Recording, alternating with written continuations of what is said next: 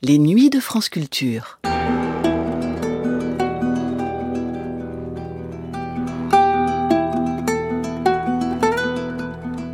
Les nuits de France Culture, une mémoire radiophonique.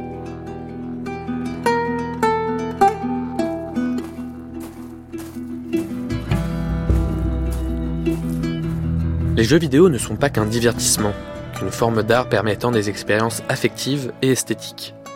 Ils permettent aussi de prévenir et de prévoir des situations futures, notamment par ce qu'on appelle les serious games, dont le but peut être par exemple de créer une simulation réaliste du monde, pour tester et gérer sa réaction à des événements donnés. La frontière est bien poreuse entre le jeu vidéo et les logiciels de prédiction scientifique. Les deux tentent d'imiter le plus fidèlement possible le réel, pour créer des mondes parallèles aux nôtres. Ce documentaire de Marie Capucine 10 pour Sur les Docs, intitulé Pandémie en pixels, est diffusé pour la première fois le 14 septembre 2009, se situe justement à la croisée du réel et du virtuel. Elle met en parallèle la création d'un jeu vidéo autour de l'hypothèse d'une pandémie mondiale et une enquête sur les dispositifs en place en France pour pallier justement à cette éventualité. Documentaire qui prend toute sa saveur dans la temporalité qui est la nôtre, celle de l'après-Covid, où il est manifeste que les gouvernements successifs n'avaient absolument pas pris la mesure de ce risque bien réel que signalait la communauté scientifique depuis des dizaines d'années. Une émission mêlant science et jeux vidéo, politique et pandémie, c'est tout de suite dans les nuits de France Culture. Stop au virus de la grippe. Ceci est un message du ministère chargé de la Santé et de l'INPES. Si vous ressentez les symptômes suivants, fièvre supérieure à 38 degrés, courbature, grande fatigue associée à des signes respiratoires comme la toux, appelez votre médecin traitant. Contactez le 15 uniquement en cas d'urgence. Et pour toute information, connectez-vous sur pandémiegrippal.gouv.fr. Les gestes de chacun font la santé de tous. Stop au virus de la grippe.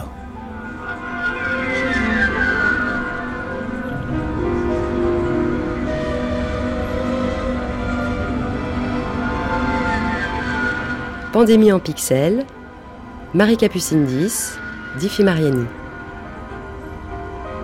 Si vous acceptez cette mission, merci de rejoindre la table de la cellule de crise. Depuis le printemps 2009, les protéines H et N, H pour hémagglutinine et N pour neuraminidase, ont repris le devant de la scène. Le virus AH1N1 s'est installé en France et sur nos ondes. La France vient d'entrer officiellement dans la phase épidémique de la grippe A H1N1. En 2003, le virus de la grippe H5N1 faisait trembler l'Organisation mondiale de la santé, tandis que le virus de la grippe saisonnière, le H3N2, poursuit chaque année son bonhomme de chemin. Simple grippette pour les uns, fléau menaçant l'ensemble de la planète pour les autres, le virus H1N1 reste un mystère. Les scénarios s'élaborent, les stratégies se contredisent, à tel point que le jeu vidéo, basé sur l'interaction et le croisement des possibles, est peut-être le moyen le plus approprié d'envisager une destinée qui nous échappe complètement.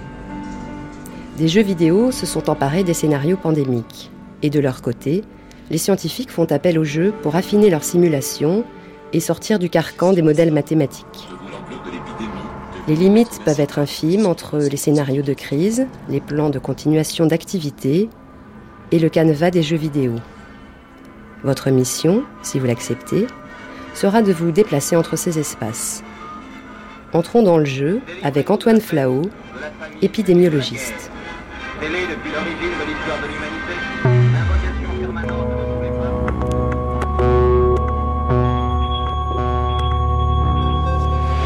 Stop au virus de la grippe. Les modes de transmission de la grippe. La grippe est une maladie virale très contagieuse.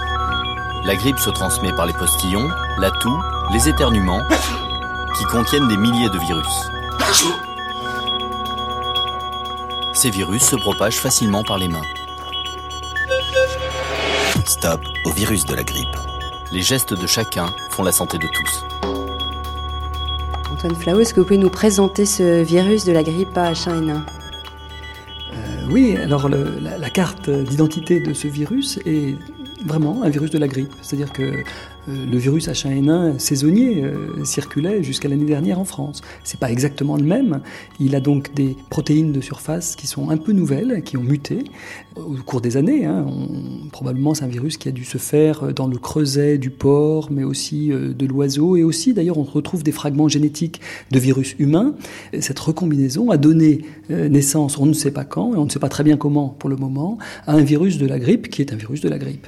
Alors, il y a deux types de virus. Il y a des virus à ADN et des virus à ARN. Et les virus à ARN, euh, c'est un brin qui est beaucoup plus fragile dans un certain sens, c'est-à-dire aussi qui mute beaucoup plus facilement. Et eh bien là, on a une nouvelle souche, mais alors complètement nouvelle. Toute l'humanité est totalement euh, susceptible, n'a aucune immunité contre ce virus et euh, est susceptible de contracter l'infection. Alors la notion de mutation est quelque chose qui fait peur.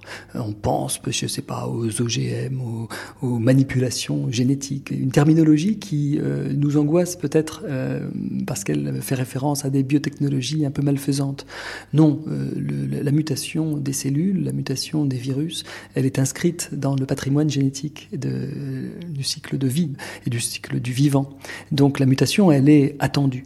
Euh, oui, bien sûr, le virus de la grippe A va muter. Le virus de la grippe saisonnière mute, on le voit beaucoup, euh, au moins chaque année raison pour laquelle nous avons un nouveau vaccin. Et donc le virus de la grippe A va muter, on peut même dire il a déjà muté, parce qu'il mute pratiquement en permanence. La, la question des mutations, c'est surtout les conséquences.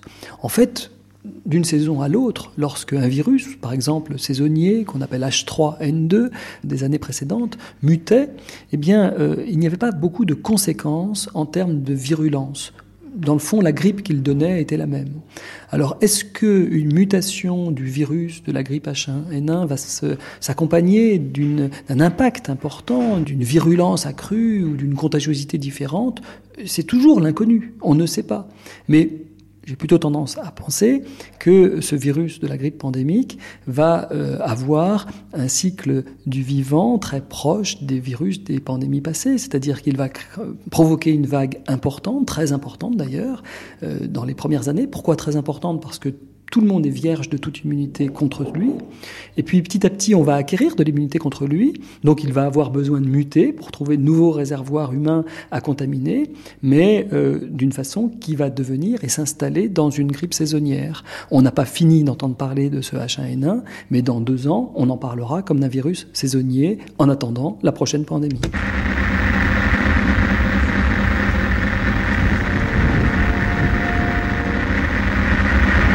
Mettons qu'on envisage notre forme virale ici, on envisage notre forme virale ici, on crée des populations, donc on aurait des formes plus rachitiques avec moins de points d'entrée, on aurait des formes énormes.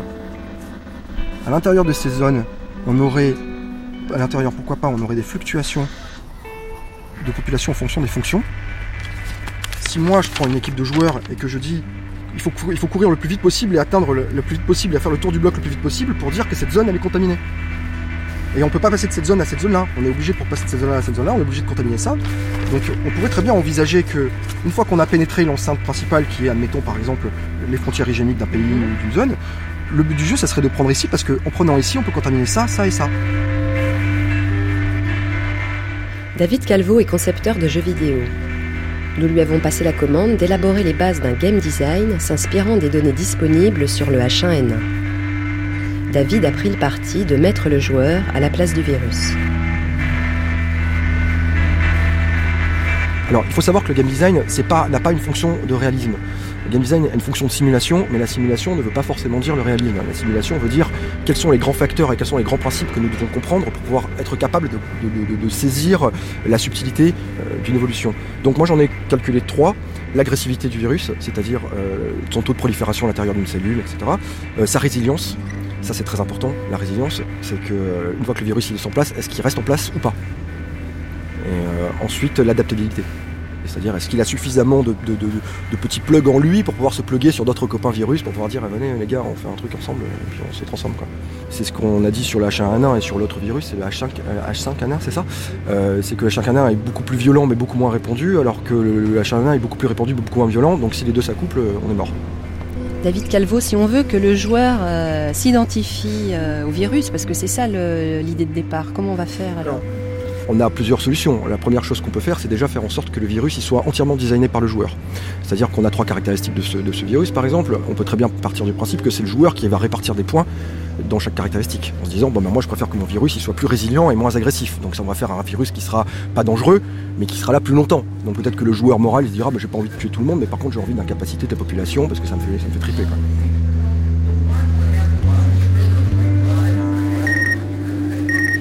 Veuillez vous déplacer d'une case et retrouver l'espace de l'épidémiologiste. Mais il est possible que ce virus ait un cause euh, un nombre important quand même de morts. Enfin, euh, il y a une possible dangerosité. Alors, euh, c'est très difficile d'être devin, c'est très difficile de faire des prévisions. Ce qui est possible aujourd'hui, c'est d'élaborer des scénarios et d'essayer de voir quels sont les scénarios possibles les scénarios moins possibles ou moins probables. Un scénario possible est que nous ayons une vague pandémique assez importante qui pourrait concerner, euh, disons, entre le tiers et la moitié de la population contaminée par le virus. L'immense majorité, plus de 90% des gens qui seront contaminés, vont faire une grippe, parfois d'ailleurs très bénigne, parfois un peu cognée, mais tout rentrera dans l'ordre en moins d'une semaine. Euh, peut-être une petite fatigue, vous savez, après une grippe. Ce sera vraiment comme une grippe saisonnière, mais beaucoup plus important en termes de nombre. Et puis une petite proportion euh, fera des complications éventuelles et peut-être même certaines des complications très graves. On ne sait pas d'ailleurs très bien pourquoi certains font des complications et pas d'autres. Le problème de la pandémie, c'est l'importance. C'est-à-dire que quand un virus vient déferler sur une population et, contaminer 40, euh, 50% de la population, alors en effet, même un tout petit pourcentage devient, lorsqu'on fait des projections statistiques, un nombre euh, tout à fait important et éventuellement une vraie crise sanitaire. Au-delà du nombre de morts dont on ne peut pas prévoir le, le nombre exact aujourd'hui, bien entendu, mais on n'a pas tant de raisons de penser que sous nos latitudes, dans nos pays très développés, avec des infrastructures sanitaires euh, les plus performantes malgré tout euh, euh, du monde, on n'a pas tant de raisons de penser que les digues vont toutes craquer. Cela dit, il est vrai que l'on est quand même préoccupé aussi par l'engorgement de ces infrastructures sanitaires. C'est quand même une onde de choc sur un système de santé avec des gens très dévoués, travaillant beaucoup, mais malgré tout qui vont se retrouver, les personnels soignants, les infirmières, etc., vont se retrouver euh, face à probablement une suractivité qui pourrait être euh, très désorganisante. Et puis même si les, les, enfants ne vont plus à l'école, qui sont gardés par leurs parents, l'activité sociale peut être très désorganisée par cette pandémie, sans que l'on ait besoin de penser que des mutations terrifiques vont nous donner des nombres de morts colossaux.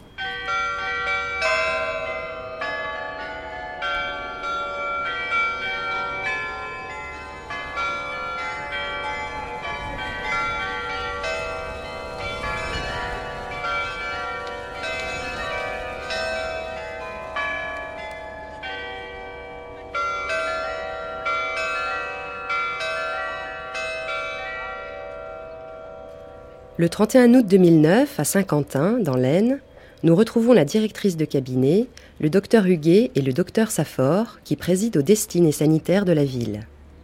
Nous sommes à quelques pas de la mairie, à la maison médicale, un espace dédié aux généralistes de la ville et qui pourrait s'avérer stratégique en cas de développement de l'épidémie en matière de risque de pandémie grippale. Hein, on a déjà été averti pour la H5N1 il y a quelques années, puisque comme on a une réserve naturelle, il y a beaucoup d'oiseaux qui passent, des migrateurs. Donc nous, on était déjà en institut de veille sanitaire et sociale qu'on a ici. Bon, cette fois-ci, on nous parle du H1N1. Il va peut-être venir, il va peut-être pas venir, il viendra peut-être un petit peu. Donc il y a un plan blanc qui était déjà en place pour la grippe aviaire, qui va être mis en place cette fois-ci pour cette grippe dite porcine, avec le risque de grippe humaine. Alors là, c'est le H3N6, je crois, qui risque de nous arriver dessus, plus un mutant éventuel qu'on ne sait pas encore dénommer. Alors bien sûr, là-dedans, il faut monter en pression à temps. Il faut avoir 600, par exemple, à Saint-Quentin, qui seront les six collèges qu'on utilise en sécurité civile en cas de crise, dans la mesure où il faudrait faire 1000 vaccinations par jour par centre. Alors la vaccination, on va avoir fin septembre la possibilité de vacciner tous les cas donc les médicaux, les paramédicaux, contact des nouveau-nés. Bon, et puis après, il y a certainement les personnes âgées qui vont réclamer dans des structures semi-collectives comme des maisons de retraite, tout ça pour pas avoir d'histoire, des familles qui vont réclamer pour le papy et la mamie, et à partir de là, il va falloir y aller. Mais les stocks ne vont venir que d'ici fin décembre. Enfin, J'ai vu qu'il y avait aussi les Chinois, qui, sont des costauds quand même là-dedans, qui proposent maintenant un vaccin à 30% moins cher. Depuis ce matin, on peut demander un Sinovac. Sinovac, on aura un vaccin contre la grippe à 30% moins cher. Euh, non, mais oui, c'est une grosse affaire. hein. En ce qui concerne la commune, il y a, euh, donc il y a le plan de continu- continuation d'activité qui prévoit aussi, notamment que tous les, les employés de la commune bah, puissent, euh, justement, pareil, s'il y a quand même une partie importante qui est malade, que les services essentiels euh, puissent être assurés. Tout ça a été euh, planifié. Tout à fait. Et Madame le directeur nous a sorti un truc épais comme ça et on potasse dessus. Bah, nous, il y a différentes problématiques. On a d'abord le personnel qui accueille du public. Donc c'est là où on prévoit de doter ce personnel-là de masques, de solutions hydroalcooliques et de renforcer le nettoyage. Donc, les services qui seraient susceptibles d'être fermés parce que, euh, ou des cas de maladie euh, dans les personnes qui sont accueillies ou dans notre personnel. Bon, si on a un cas, qu'est-ce qu'on fait? Donc on a essayé de réfléchir un petit peu sur ces notions-là. Par exemple, tout ce qui est ramassage euh, des ordures. Les déchets doivent quand même être ramassés. Donc, est-ce qu'on fait des tournées plus importantes et on demande aux gens de travailler plus longtemps? Bon, on, a des fiches hein, suivant les, les services pour euh, euh, donner les consignes en cas de fort absentéisme. Chez les cadres, par exemple, on a aussi euh, pensé au télétravail. Ça peut être des solutions qui seraient euh, préconisées. Alors, euh, avec ce risque, c'est que pour les poubelles, si jamais vous le faites pas bien, il va vous retomber une épidémie, une épisodie ou je ne sais trop quoi euh, qui va démarrer. Ça sera pas le virus Ebola, bien sûr, mais euh, ça peut encore en être un autre. Il peut y avoir des cas de listériose, il y avait tous des trucs. Et, et ça manque pas la pathologie médicale infectieuse. C'est pour ça qu'il faut des bons services d'hygiène et de santé. Aussi, nous, on peut intervenir. Si, par exemple, on ferme des écoles, on peut se dire, le personnel qui travaille dans les écoles et qui n'aura rien à faire, est-ce qu'à un moment donné, si on a une difficulté par ailleurs, on ne peut pas réaffecter? Donc, il y a des choses qui sont sans doute possibles, mais c'est pas forcément évident dans tous les cas, parce que, par exemple, un reaper, on ne remplace pas un reaper comme ça. Un- une personne qui ramasse les, les déchets ou un conducteur de camion qui ramasse les déchets, euh, bon, c'est quand même assez particulier. euh, il faut connaître les tournées, euh, il faut être équipé. Enfin, c'est, il faut avoir une certaine force aussi. euh, on ne peut pas demander ça à une ADSEM, par exemple, qui est dans une école. C'est, impo- c'est absolument impossible. Une aide. euh, Voilà, une aide dans les, dans les écoles maternelles euh, qui aide les enseignants. Ceci dit, la sécurité civile et les préfets auront à leur disposition 10 000 membres du personnel de sécurité civile en France. hein. C'est prévu. S'il n'y a pas eu assez de prévisions euh, à l'origine, il risque aussi Ah d'y avoir on des, risque des pas, parce que la prévision, euh, nous ici, on est au taquet, hein, on est au maximum, on est parfaitement au point, tout est classifié, tout est rangé, tout est informatisé. L'Angleterre, comme l'Espagne, comme ils ont des relations électives, ils n'ont pas coupé le, le- le travail, les voyages et toutes ces choses-là. Et donc, théoriquement, nous qui avons fait attention aux aéroports dès le début, on aura beaucoup moins que ça. Même si statistiquement, c'est le même style de virus. On en aura moins que l'Angleterre ou l'Espagne hein, de par les précautions qu'on a prises au début. Non, là, je crois qu'il ne pourra pas y avoir de procès d'intention sur le manque en matière de prévention. Bon, donc la prévention, non, non, elle est maximum euh, sur tout le territoire et dans tous les domaines. N'est-ce pas, docteur Safar Bon. Bon, Il y a beaucoup d'entreprises ont bien bossé sur le sujet. Ils se sont posé le problème de savoir s'il y a 30 ou 40% de leur effectif qui n'est plus là, euh, qu'est-ce qu'on fait en fait Donc, euh, d'abord, on, on s'embrasse pas tous les matins. euh, Il y a, il y a beaucoup de consignes d'hygiène. Certains même changent les poignées de porte. Maintenant, on prend plus des portes normales, on prend une porte avec un Ah oui, accoudoir. ils ont vraiment changé leurs portes, certains. Commencent à le changer. Bon, ça coûte cher hein, quand même. non, mais c'est des, petites choses, mais aussi dans les coins buvettes ou cafétéria, on fait très attention aussi. C'est là où, en discutant un truc comme ça, on, bon, c'est là où on échange les virus, en fait. Qu'est-ce qu'ils ont euh, fait dans les cafétérias alors? Qu'est-ce qu'ils ont fait? Bon, déjà, les consignes, déjà, c'est de pas s'embrasser, pas serrer les mains, en fait, hein, des choses comme ça basiques. On a du papier partout, on jette, on ferme ferme les, les- les poubelles. Les poubelles sont bien fermées. euh, Ils ont repensé un petit peu à tout ça, en fait. hein, Ils ont serré un peu les boulons partout, en fait. Stop au virus de la grippe. Lorsque vous toussez ou éternuez, couvrez-vous la bouche et le nez avec un mouchoir en papier jetez-le dans une poubelle, puis lavez-vous les mains au savon ou utilisez une solution hydroalcoolique. Si vous n'avez pas de mouchoir en papier, pour ne pas tousser ou éternuer dans vos mains, utilisez votre manche, le pli de votre coude ou le haut de votre bras. Stop au virus de la grippe. Les gestes de chacun font la santé de tous.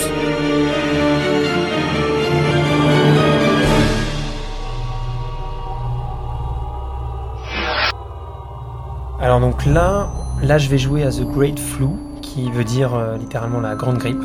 Et donc là, je suis dans la peau euh, de l'Organisation mondiale du contrôle de la pandémie. Et je dois euh, endiguer ce virus, le Jabali virus.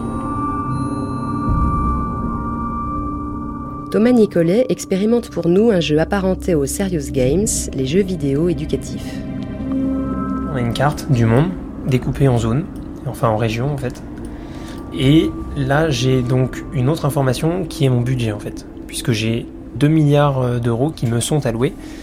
Et je dois les dépenser euh, avec parcimonie et surtout euh, de la meilleure façon possible pour faire en sorte que le virus ne se propage pas trop. Et juste au-dessus du, du, budget, il y a deux petites têtes. Voilà, donc il y a la tête des personnes infectées et des personnes mortes. Donc ça, ça va être en fait les compteurs que je vais devoir surveiller tout le temps pour savoir où en est le stade d'évolution. Je vais informer en fait euh, les, populations. Informer les populations, ça me coûte, euh, ça me coûte 5 euh, millions d'euros. Ouais, donc je fais ça en Amérique centrale, je fais ça en Amérique du Nord. Voilà. Donc j'ai 238 personnes qui sont infectées. Quand je clique sur le pays, j'en ai 217. Donc ça veut dire qu'il y en a aussi un petit peu ailleurs. Et là, quand je regarde, j'en ai à l'ouest des États-Unis, en fait, en Californie là, la première chose que je vais faire, c'est que je vais distribuer des masques aux populations pour qu'elles puissent se protéger. Mettre un masque. Si vous êtes malade, portez un masque disponible en pharmacie. Lavez-vous les mains avant de toucher votre masque, puis placez-le sur votre visage et attachez-le. Moulez le haut du masque sur la racine du nez, puis abaissez le masque sous le menton. Ensuite, ne portez plus les mains au visage. Changez-le environ toutes les 4 heures ou dès qu'il est mouillé. Lorsque vous l'ôtez, prenez-le par les attaches et retirez-le en partant du bas vers le haut. Jetez votre masque immédiatement après chaque usage dans une poubelle, puis lavez-vous les mains. Donc ça, ça me coûte 7 millions d'euros et je le fais deux fois pour que toute la population ait des masques. Ensuite, là j'ai 600 personnes qui sont euh, infectées, donc c'est pas encore beaucoup. Ce que je vais faire, c'est que je vais créer en fait euh, des hôpitaux qui vont euh, enfin, aider euh, à la recherche euh, pour le vaccin, etc. Donc j'en crée un ici. Je vais isoler les personnes qui ont des symptômes. Donc il y a 2600, 3000 personnes là qui sont infectées. Et je vais surtout envoyer des équipes de chercheurs là où il y a le plus de cas d'infection pour qu'ils puissent étudier le virus. Donc j'ai aussi le, le, virus qui commence en Espagne. Donc là il se propage plutôt vite. Donc euh, ce que je vais faire, c'est que je vais isoler les personnes aussi en Espagne, leur distribuer des masques.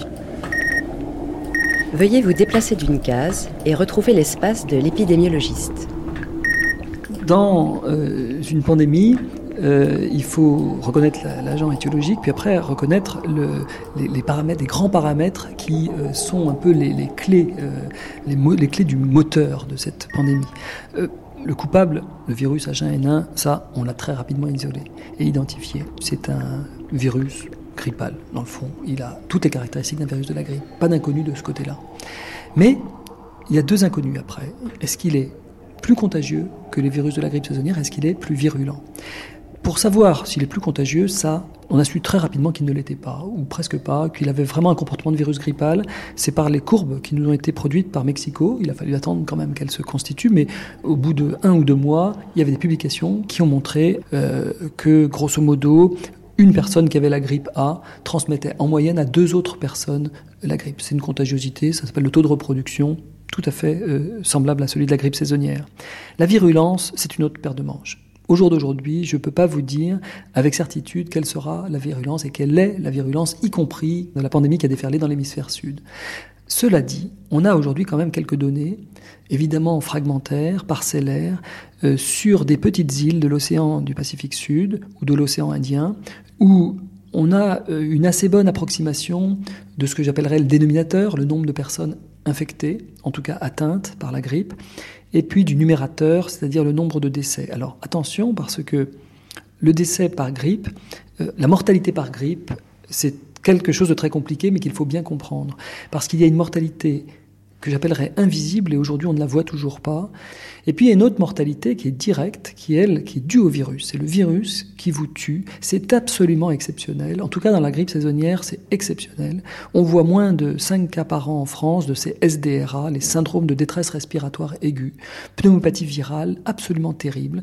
Le poumon est envahi par un liquide qui est un liquide qu'on appelle d'exudat. En fait, c'est le virus qui irrite tellement les parois des alvéoles qu'il sécrète de l'eau à l'intérieur des alvéoles, qui doivent être pleines d'air en principe. Si vous avez de l'eau dans les alvéoles, vous êtes comme à noyer.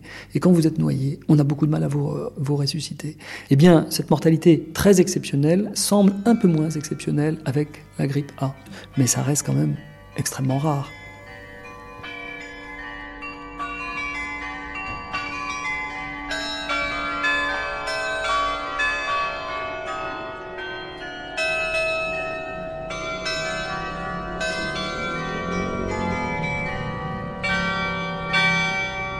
Le risque, à mon avis, il est plutôt là, dans cette espèce de psychose. Docteur Huguet. peut se déclencher, psychose liée à la crainte. Euh, irraisonnée, mais euh, une crainte. Je vous dis, par exemple, on, va avoir un. Si on a une fête populaire, ça s'appelle la braderie. Bon, vous allez avoir 30 euh, 000 personnes dans les rues. Bon, qui est un ou deux qui mettent un masque, et vous allez voir la panique déclenchée dans le public là-dessus où vous, vous sortez de chez vous le matin, vous voyez votre voisin ou votre voisine, elle porte un masque. Qu'est-ce que vous faites? Vous rentrez tout de suite, vous téléphonez pour vous tenir au courant, et à la rigueur, vous ressortez avec un masque. Et quand, quand toute votre rue sortait avec un masque, eh bien c'est parti.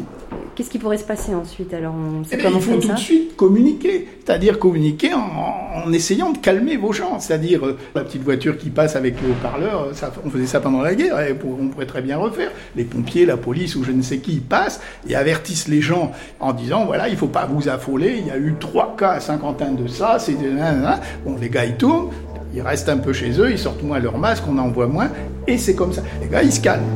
Un simple éternuement, c'est plusieurs milliers de microbes dispersés dans l'air. Face à la grippe, des gestes simples pour limiter les risques de transmission. Lavez-vous les mains plusieurs fois par jour avec du savon ou utilisez une solution hydroalcoolique. Lorsque vous éternuez ou toussez, couvrez-vous la bouche et le nez avec votre bras ou un mouchoir à usage unique.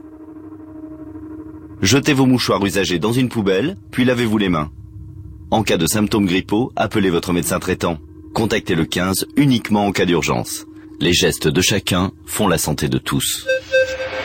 Stop au virus de la grippe. Pour toute information, www.pandémie-grippal.gouv.fr ou 0825 302 302. 15 centimes d'euros la minute depuis un poste fixe. Par exemple, si euh, donc il y avait beaucoup de cas, peut-être euh, on aurait à recevoir des gens ici, mais peut-être dans d'autres lieux de Saint-Quentin. Ici à la maison. Ici à la maison médicale, où ça c'est quelque chose de naturel, mais on peut aussi avoir d'autres lieux de consultation qui ne sont pas des cabinets de médecine générale. Dès que le service des urgences verra 100 personnes arriver, Lui, il va annoncer l'effet de panique euh, parce que les gens, ils vont aller là-bas.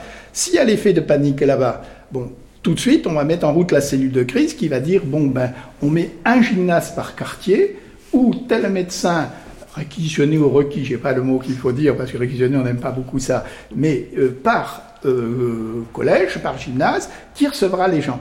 Après, c'est un problème de communication et de maîtrise des flux. L'essentiel, les consignes y sont données, s'il ne faut pas que les malades, il ne faut pas qu'ils se croisent. Donc on a été obligé de tout réorganiser. Alors ici, on a une autre porte, et donc les gens rentreraient dans le cabinet médical et ressortiraient par l'autre porte. Donc voilà, je ne sais pas si vous voulez entrer dans le cabinet. Et donc là, ça va être à tour de rôle des médecins de ville qui vont se relayer pour comme actuellement. Parce que comme dit Madame le directeur de cabinet, si jamais ça panique fort, nous, on a un gymnase par quartier. Comme l'éducation nationale sera relativement hors circuit à ce moment-là, ils mettront à notre disposition ça, et ils sont bien gentils puisqu'ils nous ont dit également que dans des collèges ou des lycées, ils nous mettraient à disposition la restauration et le couchage, s'il y avait besoin de, j'allais dire, stocker des gens, de les mettre au même endroit. Bon, ça, voilà, ça sera comme des grands dispensaires. Donc nous, notre rôle, c'est minimiser la panique au maximum, même si elle est justifiée même si elle est justifiée, il faut maîtriser la manœuvre, toujours maîtriser la manœuvre. Et à partir de là, faire au mieux, puisqu'on est au service de la population, pour, je vous dis, ventiler au mieux. Votre, queue de, de 100 personnes, là, bon, il faut impérativement tout de suite trouver la solution, mais pas une heure après, tout de suite dire bon, j'appelle le colonel de, pompiers, il m'amène un gars, on en mettra là-bas. J'appelle le directeur de cabinet, vite, on ouvre un gymnase là-bas, tac, tac, tac, et il n'y a plus que, disons, 10 personnes. Voilà. Mais qui prend la responsabilité de le dire? C'est ça. Et puis après, qui a l'autorité pour le faire? Là, finalement, c'est une sorte de. Le H1N1, c'est une sorte de répétition générale imprévisible quand même, parce qu'on ne sait pas ce qui peut se passer. Non. Mais on ne sait jamais ce qui peut se passer. En, matière virale, peut-être dans quelques années, ou même bientôt, on sait qu'on va avoir des problèmes en matière d'infectiologie. Et avec, je vous dis, cette population qui rentre, qui sort, avant il y avait les maladies tropicales, bon, et puis l'effet de serre, bon, on peut en plaisanter, mais quand il va arriver, on sait très bien que les maladies du Sud vont remonter des maladies du Sud, le paludisme, la maladie du sommeil, la leishmaniose, toutes les maladies tropicales vont arriver par ici dans, peut-être euh, avant 15 ans. Hein. Bon, et puis après, il y aura toutes ces maladies à virus. On a parlé de virus Ebola qui faisait peur à tout le monde. Alors effectivement, il faut être prêt à tout moment. Pas une, euh, résurgence, mais ça va être euh, tout le 21e siècle, ça va être des problèmes d'épidémiologie.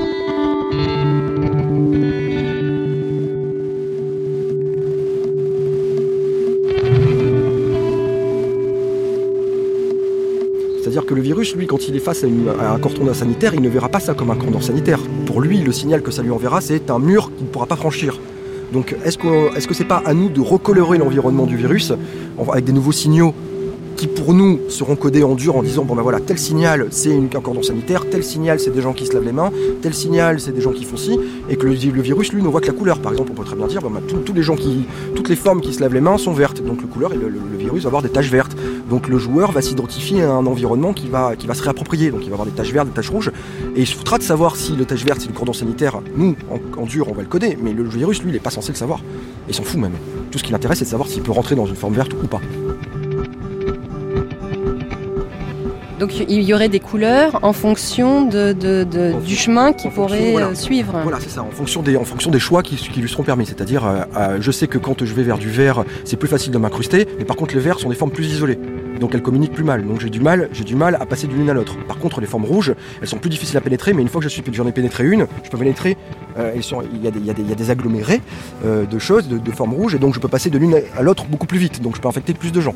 Donc ça va dépendre de, ce que veut le joueur, et ça va dépendre aussi euh, de la sensation qu'on a de pénétration. Et donc nous, quelle va être notre sensation en tant qu'humain de, prise de plaisir de cette pénétration du virus d'une autre forme en fait, de cette invasion en fait. Comment je représente mon virus déjà? Qu'est-ce que c'est mon virus? Est-ce que c'est un nuage de, est-ce que c'est un nuage de particules? Est-ce que c'est euh, un petit crabe, un petit crabe qui se figurait de manière métaphorique sur une plage, qui est en train de manger, qui est en train de manger des grains de sable, qui récupère des grains de sable? C'est, ça d'abord. Il faut s'intéresser à la manière dont il, dont il rentre dans quelque chose. Peut-être qu'on peut créer quelque chose de très simple, un système de réaction en chaîne, c'est-à-dire qu'on a une forme vide en face. Quand la forme elle est blanche, elle peut se laisser envahir. Et donc nous, on voit une forme blanche, on l'attrape, on l'attrape avec la souris, on pousse, on pousse dedans et on rentre dedans et pof, on la remplit. Et ce sentiment de remplir, c'est le jeu. Je crois que c'est exactement comme ça qu'il faudrait commencer. C'est ce que les militaires appellent Red Team Approach. Je me mets à la place de l'ennemi et je fais comment? Patrick Lagadec, expert en risque et gestion de crise. Et je dirais au virus là d'être le plus feignant possible. Comment il peut nous poser des problèmes en dépensant le minimum d'énergie, être très euh, low energy? Et small is beautiful. Comment il peut faire? Euh, pour nous rendre la vie difficile en déployant le minimum de moyens. Euh, et là, j'aurais un terrible virus en face de moi. Alors, si vous vous mettiez à la place du, virus, comment vous feriez alors Enfin, euh? Ben, c'est pas très compliqué. Je, par exemple, je, je mets tout le monde sur le pied de guerre sur un scénario variole. Je l'adapte un petit peu et puis on a fait un scénario Strass. Je l'adapte un petit peu, on a fait un scénario H5N1 et je déclenche mon attaque. Comme ça fait des années qu'on vous dit qu'il ne se passe rien et que vous commencez vraiment à ennuyer le monde avec ces affaires de scénario, enfin des cas au Mexique et je déclenche. Et en tant que virus, je fais en sorte d'avoir très peu de gravité, mais une vitesse qui compense largement la chose. Et donc j'envahis différents pays et je fais déclencher des plans partout et je demande à des opposants américains, je l'ai entendu dans un taxi à Washington, ou à Boston plutôt, euh, demandant immédiatement à Barack Obama de fermer toutes les frontières avec le Mexique. Et si jamais il le fait, j'ai gagné, mais c'est fantastique. Oui, pourquoi? Parce que le principal point euh, dans la défense, c'est la pertinence. Euh, si je mets en, en, route une batterie en disant au moins comme je fais tout et n'importe quoi, vous ne pourrez pas m'attaquer, Et donc je déclenche quelque chose d'énorme et je peux vaincre sans combat, c'est-à-dire que je déclenche partout. Euh, Patrick Lagadec, là, vous pensez là, que le, enfin, le virus aurait la possibilité, si jamais on pouvait se mettre à sa place, de déjouer le plan, euh, plan international de l'OMS, par exemple C'est sa fonction principale, c'est son seul enjeu. Il va pas se mettre là où on l'attend.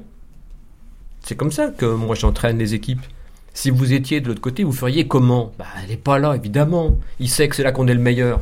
Et vous avez tout de suite les défenseurs qui disent, bon, quand même, avec tout ce qu'on a préparé pour attaquer là où c'est prévu, avec tout ce qu'on a dépensé comme argent pour faire quelque chose, il va pas faire ça. Et je crois que dans les, dans les véritables problèmes de crise, c'est Sun Tzu, hein, ça date des milliers d'années, c'est attaquer la stratégie de l'ennemi.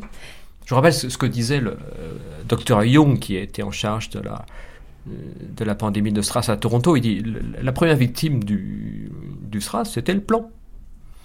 Et la première réunion qu'il a tenue avec des officiels euh, canadiens, qui lui expliquaient tout ce qu'il fallait faire, il dit oui, mais c'est pas le sujet, c'est autre chose. Et il leur dit à la fin, attention, ce que nous venons de faire avec le SRAS, ça ne tient pas si c'était la grippe. Parce que là, les gens sont contaminants avant qu'il y ait des symptômes. Donc toute la logique qu'on a déployée pour le SRAS, là, en matière de quarantaine et autres, ça ne tient pas. Et si vous, par exemple, vous me dites, et là, le virus serait très content, on ferme les frontières. Oui, mais mes, vaccins sont fabriqués à l'étranger. Les masques viennent de Chine. Euh, la nourriture vient d'ailleurs. Donc si je fais ça, bon, si le virus me fait dire j'arrête tous les transports, c'était au départ la chose, mais c'est très bien. Il n'a même pas besoin de se fatiguer, on va mourir de faim avant que ça vienne. C'est pas le sujet de dire je fais beaucoup donc ça va. Je vais pas déclencher un débarquement en Normandie parce que le voisin a oublié sa tondeuse à gazon.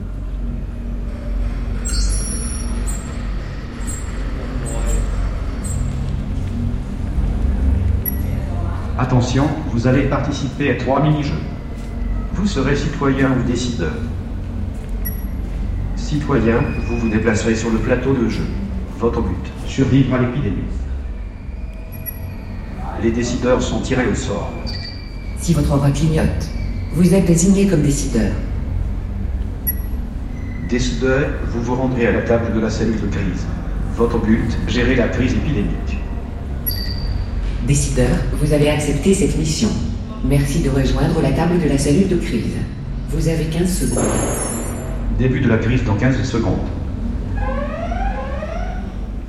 Antoine Flao, donc dans le cadre de l'exposition épidémique, vous avez fini de mettre au point un nouveau jeu qui met en scène justement le, le H1N1. Tous ces jeux sont sous des modes qu'on appelle un peu les serious games, c'est-à-dire que il y a un scénario. Euh, ces scénarios, euh, euh, il y a cinq scénarios actuellement en place. en effet, on travaille sur un scénario sur la, la, pandémie de grippe, mais ce sont des scénarios où il y, a, il y, a, une très forte technologie. C'est-à-dire que vous avez au-dessus de votre tête un grand nombre de, de vidéoprojecteurs et de caméras infrarouges qui détectent tous vos mouvements, tous vos gestes et qui vous propose quelques situations. On vous met en situation. On vous fait un démarrage de pandémie euh, comme si vous étiez euh, à Mexico City. Donc euh, l'environnement sonore, musical, euh, graphique, enfin, et, ressemble à, à, la ville dans laquelle vous êtes projeté. Et virtuellement, bah, la, la, la, pandémie arrive, le virus arrive. Donc certaines personnes autour de vous, qui sont les visiteurs de la, de la cité, quel que soit leur âge, se trouvent contaminés. Ils le savent parce qu'ils ont une petite aura autour d'eux est projeté euh, sur leur tête. Ils se rendent compte de rien, mais ils ont des informations qui leur dit leur fièvre, tout ça est fictif, bien entendu. Et euh, ils ont un certain capital, y compris monétaire, et ils peuvent avoir de l'argent, ils peuvent aller se précipiter pour acheter des masques ou des antiviraux, ou alors attendre que les autorités leur conseillent, leur recommandent. Parfois même, il y a une sorte de démocratie sanitaire, parce que ceux qui délivrent les messages, ceux qui euh, libèrent des stocks de Tamiflu ou de masques, sont aussi des acteurs de la, des visiteurs de la Cité des Sciences, à qui on confie les commandes de la sécurité sanitaire. Donc euh, c'est tout cela qu'on essaye un petit peu de, de, faire comprendre, la quarantaine, l'éviction scolaire, le lavage des mains, les masques, etc. Alors les, décideurs, euh, ces, visiteurs de la cité qui ont été choisis et qui sont volontaires pour euh, organiser cette gestion du risque, peuvent à certains moments, euh, décider de faire voter euh, l'ensemble des participants euh, sur des questions qui sont vraiment des questions de gestion politique. Qui faut-il vacciner? Faut-il vacciner les jeunes et les enfants, en sachant que c'est eux qui risquent de transmettre la, grippe, euh, ou les personnes âgées, en sachant qu'ils transmettent très peu la grippe, donc ça aura très peu d'impact sur la grippe elle-même, mais qu'en revanche, ça les protégera des complications et de la mort? Alors, euh, c'est des choix politiques.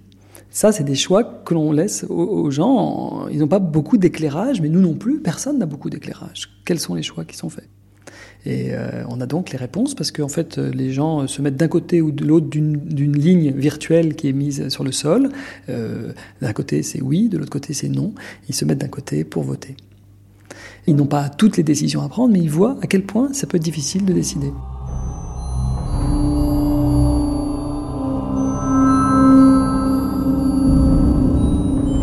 Voilà, donc là, je vais établir un système euh, d'alerte. Et alors, quand je clique, quand je fais ça, là, il me dit que c'est.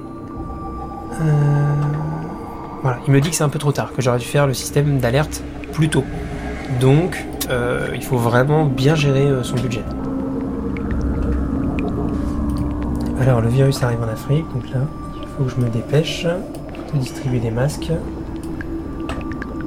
et d'isoler les personnes qui sont contaminées. Donc là, par exemple, j'ai mis le paquet en fait sur la recherche euh, de vaccins aux États-Unis, mais j'ai envoyé les chercheurs euh, en Amérique centrale pour étudier le virus. Donc normalement, ils sont censés être en connexion, mais j'espère que ça va marcher parce que si c'est pas le cas, euh,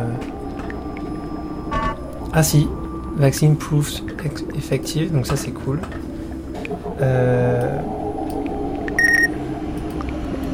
Donc, ben voilà, ben c'est bon. Donc là, du coup, j'ai gagné. J'ai réussi à arrêter le virus en 22 jours.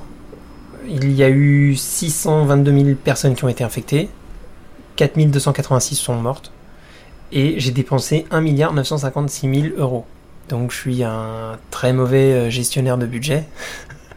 puisque euh, bah, j'ai dépensé euh, quasiment la, totalité de la somme allouée, puisque c'était 2 milliards d'euros qu'on m'a alloué au début. Mais au final, il y a eu, il y a eu que 4000 morts. Voilà. Mais bon, ça reste toujours du langage de jeu vidéo. Hein. Une grande partie de mon métier est de faire de la modélisation mathématique euh, sur les maladies transmissibles. Et dans ces modélisations, on se rend bien compte qu'on simplifie énormément euh, la, réalité. Bon, un modèle, c'est euh, une représentation simplifiée de la réalité, donc c'est normal de la simplifier. C'est même l'objet du modèle mathématique ou autre. Cela dit, les projections que l'on fait et qui sont issues de ces modèles ne tiennent pas compte d'un très grand nombre d'informations, notamment des comportements des individus qui peuvent être très différents de ce que l'on espère. On dit, on simule des stratégies de vaccination de masse, on l'a vraiment fait, on en voit l'efficacité, mais on n'intègre pas le fait que peut-être les gens ne seront pas euh, réceptifs à cette euh, campagne de vaccination. Et je ne parle pas sur le plan biologique, peut-être que le vaccin aura son efficacité, mais si les gens refusent, simplement refusent de se faire vacciner en nombre trop important dans des segments qui pourraient être euh, particulièrement euh, importants pour la contamination, alors peut-être votre campagne de vaccination peut être mise à, mal euh, en termes d'efficacité. Et cela, nos modèles mathématiques sont beaucoup trop grossiers, je dirais, pour l'anticiper. Et justement, peut-être plus tard, pour la recherche, on pourrait envisager, quand les moyens techniques le permettront, d'utiliser les jeux pour faire des, simulations euh, à grande échelle Oui, je crois que on utilisera beaucoup ce type d'informations et de plus en plus. Euh, je crois cela parce que euh, les plus récents articles en termes de modélisation qui paraissent dans les revues, dans la revue Nature et Science en particulier, pour le cas de la pandémie de grippe aviaire lorsqu'elle a été étudiée, étaient des modèles qu'on appelle des modèles agents centrés, c'est-à-dire qui sont centrés non plus sur des équations mathématiques, mais sur des comportements individuels. Alors il y a eu des modèles qui ont simulé euh, la population nord-américaine ou la population thaïlandaise dans sa totalité. Ce sont des modèles qui sont extrêmement consommateurs d'espace euh, d'ordinateur et de temps d'ordinateur. Mais aujourd'hui, c'est du domaine totalement du possible sur le plan technique. Et par ailleurs, ce sont des modèles qui sont très consommateurs de données sur les comportements des individus.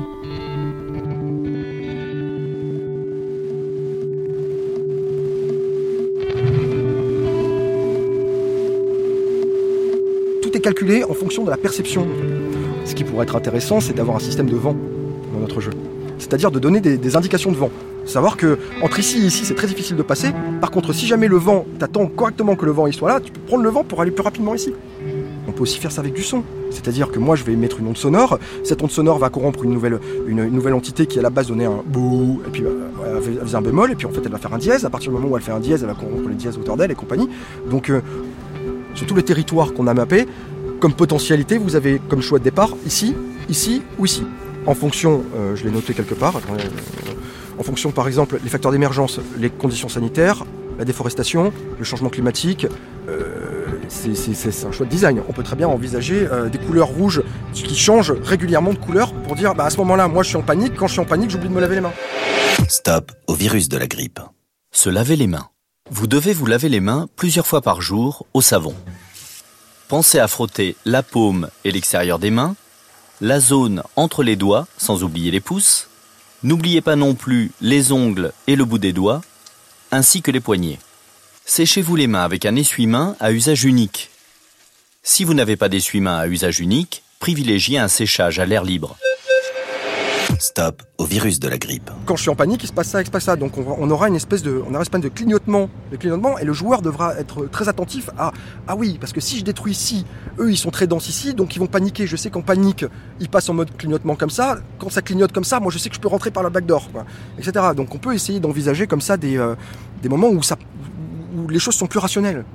Dieu entre dans le jeu en fait, C'est-à-dire le moment où on n'a plus nos gouvernements, on n'a plus notre raison, et la seule chose qu'on attend, c'est que finalement il y ait une espèce de, de, choses qui s'abattent et qui remettent la civilisation dans l'ordre, quoi. Euh, moi, j'y crois pas trop. Personnellement, enfin, la seule chose auquel je crois, c'est qu'éventuellement, potentiellement, des extraterrestres peuvent débarquer. Euh, mais je, je crois pas non plus. J'y crois pas non plus. Je rêve de ça depuis que je suis petit, mais bon, ça n'arrivera pas. Voilà, donc là, je vais jouer à Pandemic 2. Le principe du jeu est très simple. En fait, j'incarne le virus et je dois contaminer le maximum d'habitants pour tuer euh, en fait toute la population humaine. Voilà, donc là quand je clique sur la transmission euh, par avion, il me dit ça vous coûte 7 euh, points, vous en avez 33, est-ce que vous voulez dépenser? Donc je dépense. Je dépense pour l'avion, je dépense pour le bateau, pour l'insecte et les rongeurs. Donc c'est-à-dire que mon virus va pouvoir se propager via les rongeurs, via les insectes, via bateau et via avion. D'accord? Donc là, il faut le temps que j'attende un petit peu en fait que mes points d'évolution remontent pour que je puisse continuer en fait à développer euh, mon virus. Enfin, à me développer puisque je suis le virus au final. Donc le Brésil pour le moment qui est le, principal pays touché reste vraiment vert. 32 000 personnes contaminées, mais pour le moment personne n'est mort. Donc c'est, on parle vraiment juste de contamination. Donc c'est pas un virus très dangereux alors? Pour le moment non. Parce que s'il est dangereux et si sur les 32 000 contaminés, imaginons qu'on en tue 100, ça va forcément avoir une répercussion puisque le, Brésil va se rendre compte qu'il y a des cas de contamination, il y a des gens qui sont malades, etc. Donc du coup, euh, le Brésil va, euh, va prendre des mesures pour arrêter ça et surtout les autres pays vont suivre l'actualité du Brésil et vont faire en sorte de ne pas se faire contaminer. Donc pour le moment, mon but n'est pas de tuer tout le monde. Mon but est de me propager au maximum pour ensuite être plus, plus virulent et, plus mortel surtout. Donc à tout moment, j'ai un problème de où j'en suis. Bon là, euh, Patrick Lagadec. On est, on s'amuse parce qu'on est du côté du, du, virus, mais plus sérieusement, quand on entraîne des équipes, quand on passe l'autre côté, c'est-à-dire qu'au niveau de la défense, c'est là que moi je fonde euh, ce qu'on a développé ici ou là. Euh, c'est la notion théorique de force de réflexion rapide. C'est-à-dire que je prends une équipe qui va constamment regarder la pertinence. C'est-à-dire de quoi il s'agit? C'est quoi le problème, sachant qu'il va muter.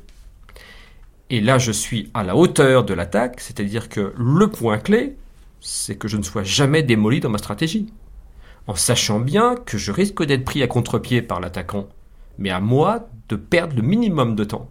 Et donc les quatre questions de cette force de réflexion rapide, c'est ça que j'oppose à ce virus euh, lequel j'ai joué un peu de temps là, c'est de quoi s'agit-il? Deuxième question, quels sont les pièges? Troisième temps, avec quels acteurs je joue? Le quatrième point, c'est donnez-moi une idée d'initiative. Et non pas tout ce qu'il faut que je fasse en 15 volumes. C'est, à votre avis, d'un point de vue dynamique, qui fasse sens et qui enclenche une capacité à la fois technique, opérationnelle et de crédibilité et de lien social, qu'est-ce qui fait sens aujourd'hui?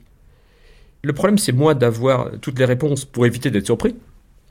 que de s'entraîner à être surpris. Parce que nous allons être surpris. Si demain, nous avons une combinaison entre crise de santé avec le virus qui a éventuellement muté et une crise économique sévère ou autre chose, je vais me retrouver en territoire qui ne sera plus un territoire uniquement médical. Comment je fais pour intégrer ça? Si je mets quatre mois pour me dire, bah maintenant on va recommencer un plan dans lequel on a ces deux éléments, j'aurai peut-être un troisième élément qui va arriver, je vais encore perdre quatre mois. Donc à tout moment, il faut garder cette pertinence entre ce qui se passe, ce qui pourrait se passer, et ma logique de réponse. Si je ne le fais pas, ben, bonjour les dégâts si ça rentre pas effectivement dans ce qui était prévu. Patrick Lagadec, qu'est-ce que vous pourriez imaginer comme scénario varié là, de ce qui pourrait se passer avec le H1N1 tout est envisageable. Supposez que les jeunes soient effectivement touchés et que vous ayez un décrochage de la jeunesse en disant écoutez, nous avons déjà euh, la perte de l'emploi. Maintenant, nous avons le problème du virus et c'est pour nous. Troisièmement, vous prenez des dettes de tous les côtés à cause de la crise économique. Non mais attendez, quelle place on a ici aujourd'hui? Et vous avez éventuellement un mouvement européen là-dessus. Vous faites quoi?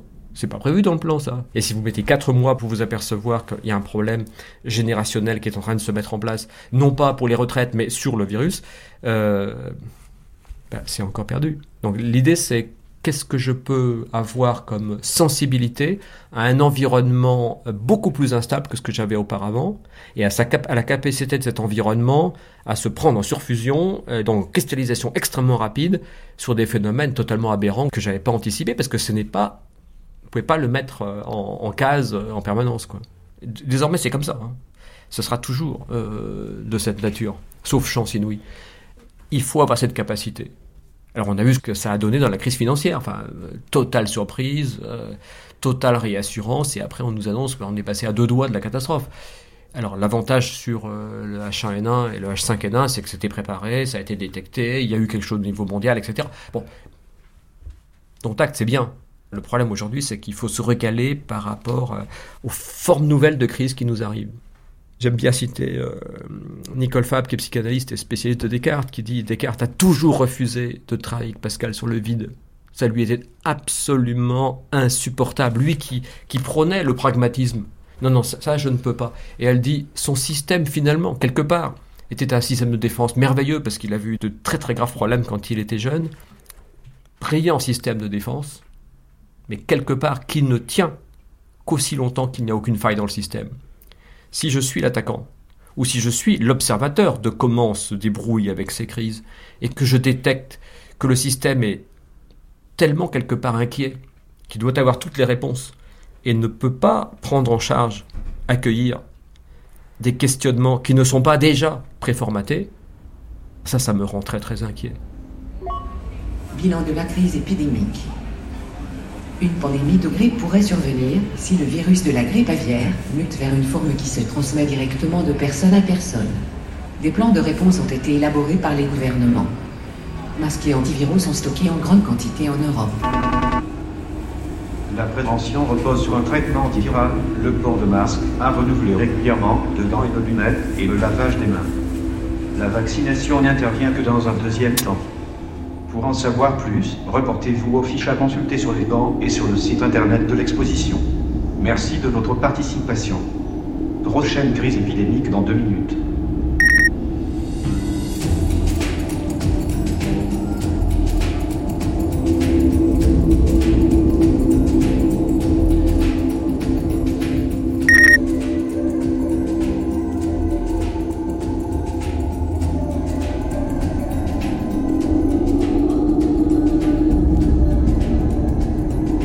Pandémie en pixels sur les docs. Merci à Antoine Flao, David Calvo, Thomas Nicolet, les docteurs Huguet Safor, Frédéric Macaré, Patrick Lagadec et le Haut Comité français pour la défense civile. Attaché de production, Christine Getch et Laure-Hélène Planchet. Prise de son, François Rivalan et Ariane Herbé. Mixage, Michel Kreis. Un documentaire proposé par Marie Capucine 10 et réalisé par Diffie Mariani.